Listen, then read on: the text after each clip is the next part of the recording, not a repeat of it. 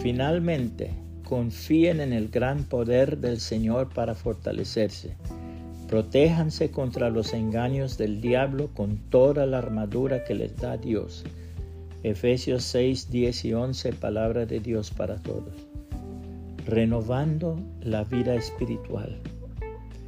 Cuentan que los fabricantes de esencias finas, después de una larga experiencia de muchos años y después de hacer todo cuanto han podido por mejorar dichas esencias, llega un instante cuando ya no pueden superar la elaboración y todos sus esfuerzos los dedican a mejorar los envases.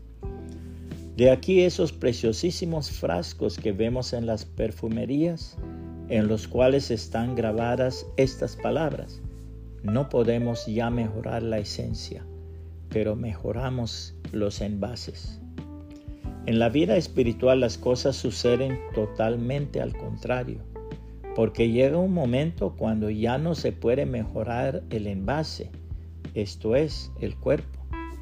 Pero lo que siempre se puede mejorar es el espíritu y por eso la palabra de Dios constantemente nos exhorta a cuidar y fortalecer nuestra vida espiritual. Así lo enseña el apóstol Pablo.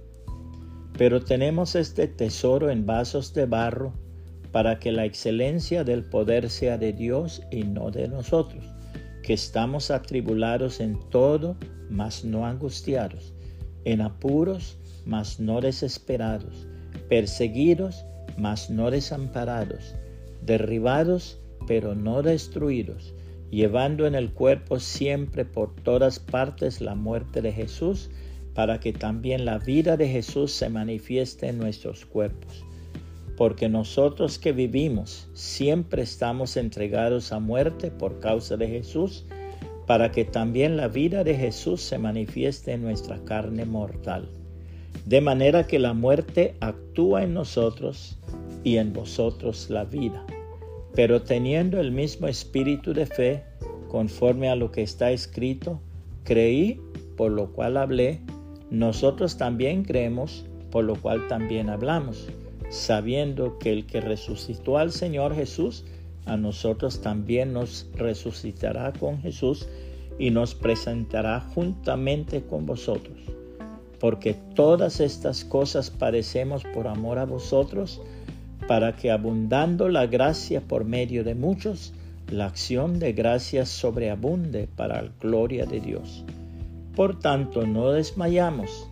Antes, aunque este nuestro hombre exterior se va desgastando, el interior, no obstante, se renueva de día en día porque esta leve tribulación momentánea produce en nosotros un cada vez más excelente y eterno peso de gloria, no mirando nosotros las cosas que se ven, sino las que no se ven, pues las cosas que se ven son temporales, pero las que no se ven son eternas.